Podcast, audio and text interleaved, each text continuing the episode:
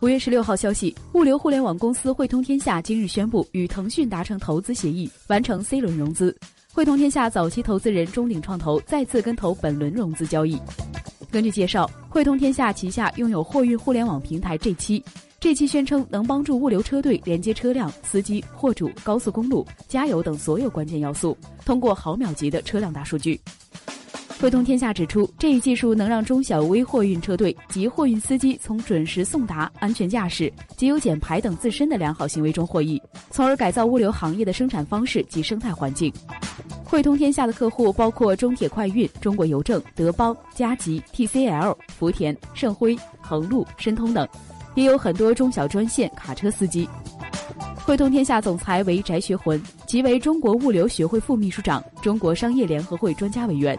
这次融资也是汇通天下在二零一四年之后又获得的一轮融资，不过汇通天下并未透露此次融资的金额。据知情人士透露，汇通天下此次融资一方面是要加强公司品牌知名度，从针对大型企业服务向更广的范围延伸；另一方面是汇通天下打算基于物流零二零做互联网金融服务。